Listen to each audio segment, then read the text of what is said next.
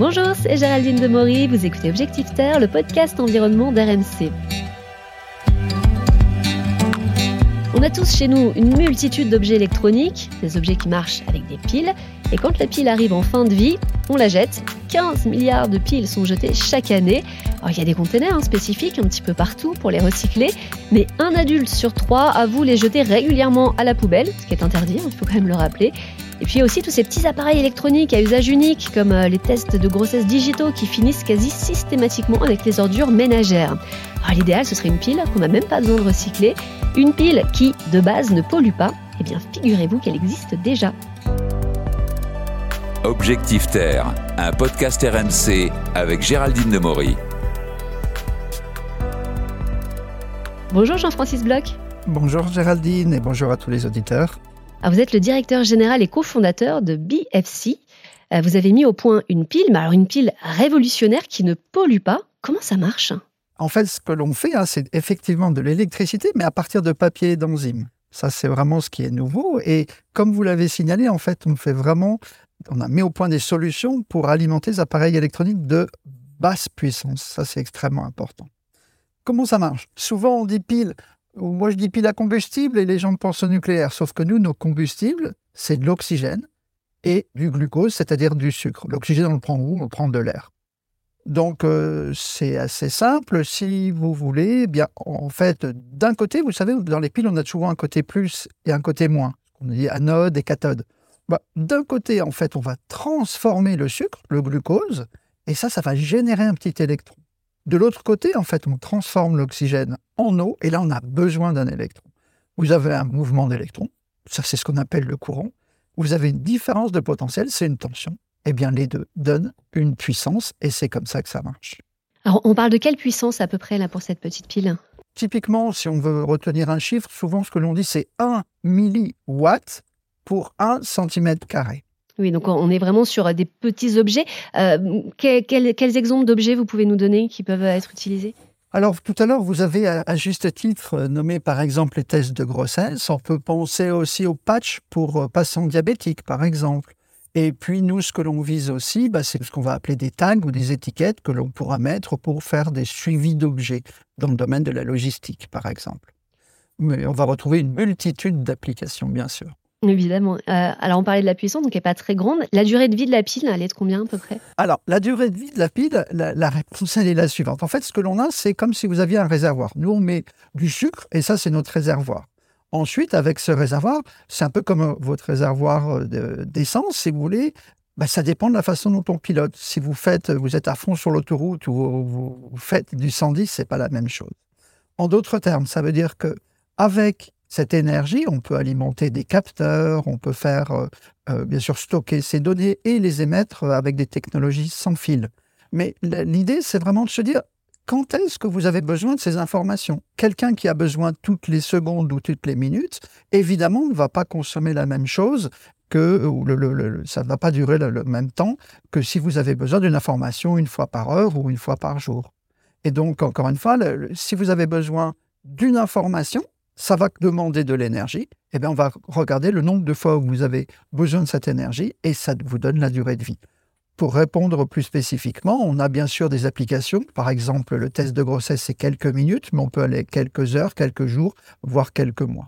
La pile va en fait s'adapter à, l'usage finalement. Alors, dans un premier temps, c'est exactement ça, parce qu'on fait ce qu'on appelle des contrats de co-développement avec nos clients.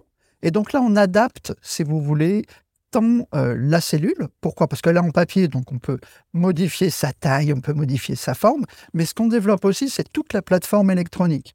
Donc on est intégrateur de plateformes électroniques justement pour intégrer les capteurs dont les clients ont besoin.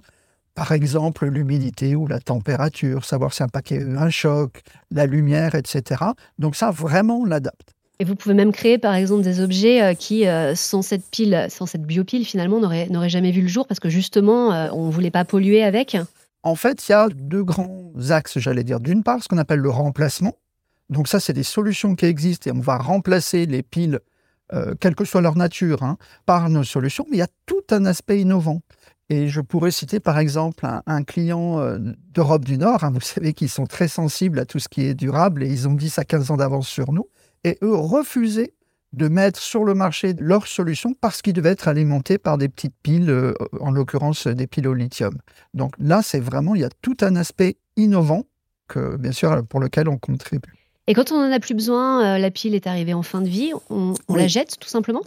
Alors, on peut, il y a beaucoup de systèmes euh, possibles, si vous voulez. La première chose, c'est que nous, on ne veut pas, si vous mettez, par exemple, euh, si on prend un tag ou quelque chose comme ça sur, une caisse, on ne veut absolument pas que ça dégrade, on va dire, la recyclabilité de ceci. Donc ça, on ne veut pas avoir d'impact. La deuxième chose, on a déjà fait des essais avec des, des, instituts agréés, et quand on met notre tag complet, c'est-à-dire la plateforme et notre cellule, on a montré qu'on était à plus de 96% recyclable.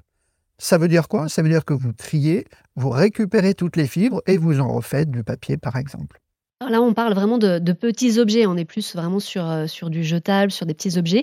Est-ce qu'on ce serait possible un type de pile non polluante, mais pour des objets plus gros? Alors, c'est une très bonne question. Ça dépend ce qu'on appelle gros. Quand on dit, par exemple, une palette, c'est un gros objet. Mhm. Mais si vous mettez un tag dessus, nous, ça suffit. Donc en fait, ça dépend ce que vous appelez gros objet. Ça dépend vraiment du besoin, j'allais dire, de sa consommation. Mais la taille, pour nous, n'est pas, très, n'est pas le critère primordial. Ce que je veux dire, c'est qu'on imagine bien que ce n'est pas le genre de pile qu'on va pouvoir retrouver dans nos smartphones, par exemple, où on a encore beaucoup de composants très polluants pour le coup. Tout à fait. Pour l'instant, si vous voulez, c'est plutôt ce qu'on a dit, hein, c'est des appareils électroniques, basse puissance, et plutôt, dans l'idéal, c'est des choses à usage unique on peut penser euh, à des choses très concrètes euh, lesquelles, à laquelle les gens ne pensent pas forcément, comme euh, par exemple des couches connectées ou des choses comme ça. Et là, vous n'avez pas tellement... Vous n'avez pas tellement envie d'aller récupérer les piles pour aller la remettre dans un petit sac, etc. Je confirme. Voilà. Alors, votre pile, on parle vraiment, on parle de, papier et de sucre. A priori, on n'est on pas sur des composants révolutionnaires, là. on ne connaissait pas avant leurs propriétés en fait, si vous voulez, la technologie, j'allais dire, elle est connue depuis très longtemps parce que c'est ce que vous avez dans votre corps. Euh, la deuxième chose, c'est qu'en en fait, il y avait beaucoup de capteurs et de ce genre de cellules. Et, euh, l'équipe, euh, je me permets de le nommer, hein, c'est Serge Cosnier, qui avait été le premier à implanter même ce genre de solution dans des mammifères. La grosse différence, c'était que nous, on a complètement changé, si vous voulez, l'optique de, des applications, la durée de vie, l'efficacité, etc. Mais ça fait des décennies que, si vous voulez, ces réactions sont connues. Après, c'est vraiment arriver à trouver les applications, le marché, etc. Et c'est là-dessus que, sur lequel on a pu euh, euh, se développer. Et comment vous est venue l'idée? Encore une fois, vous savez, la personne que je viens de nommer va fêter ses 40 ans de, de bons et loyaux services au CNRS. Pour ma part, j'ai travaillé quelques dizaines d'années aussi pour, pour mon université, donc il y a tout un passé. Ensuite, l'innovation, pour moi, elle, naît de la rencontre d'experts dans des domaines différents. Et là, en l'occurrence, il y a eu quatre personnes qui se sont rencontrées, ils se reconnaîtront, hein, Jules, Michael, Andrew et puis moi-même, où on avait à chaque fois des, expertises différentes. Ça veut dire quoi?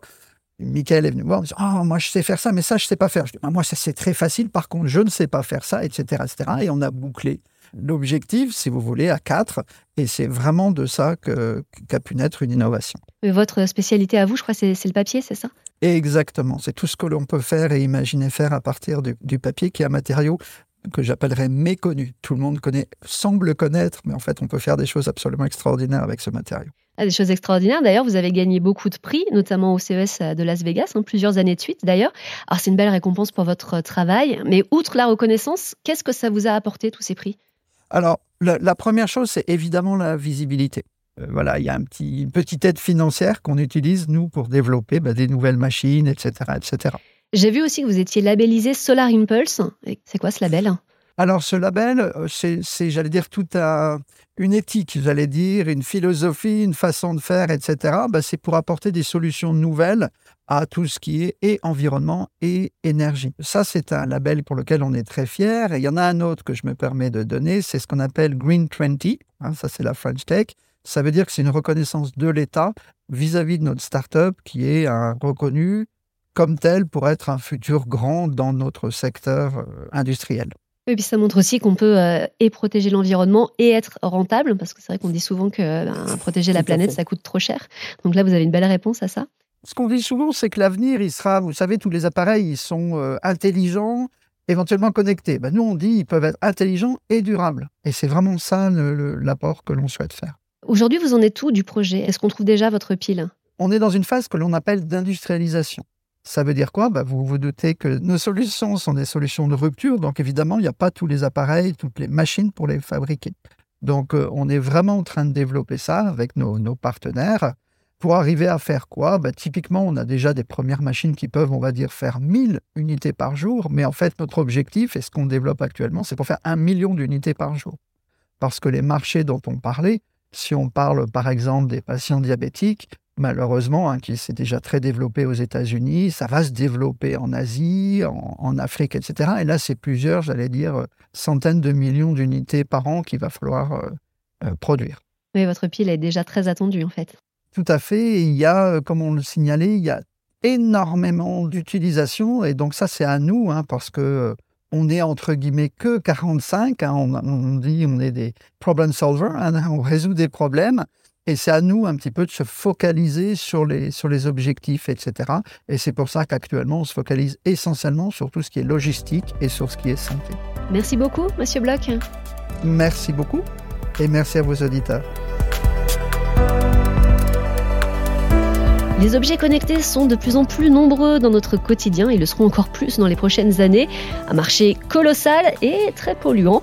La biopile jetable BFC apporte une vraie solution dans le domaine de la logistique ou encore pour des dispositifs médicaux, une solution 100% bonne pour la planète. Alors la prochaine fois que vous suivrez un colis, vous pourrez vous dire que c'est peut-être grâce à BFC, la petite pile en papier et en sucre. Vous venez d'écouter Objectif Terre, j'espère que vous avez aimé ce podcast. N'hésitez pas à vous abonner, à en parler autour de vous. Nous sommes sur toutes les plateformes de streaming, le site et l'application RMC. À bientôt.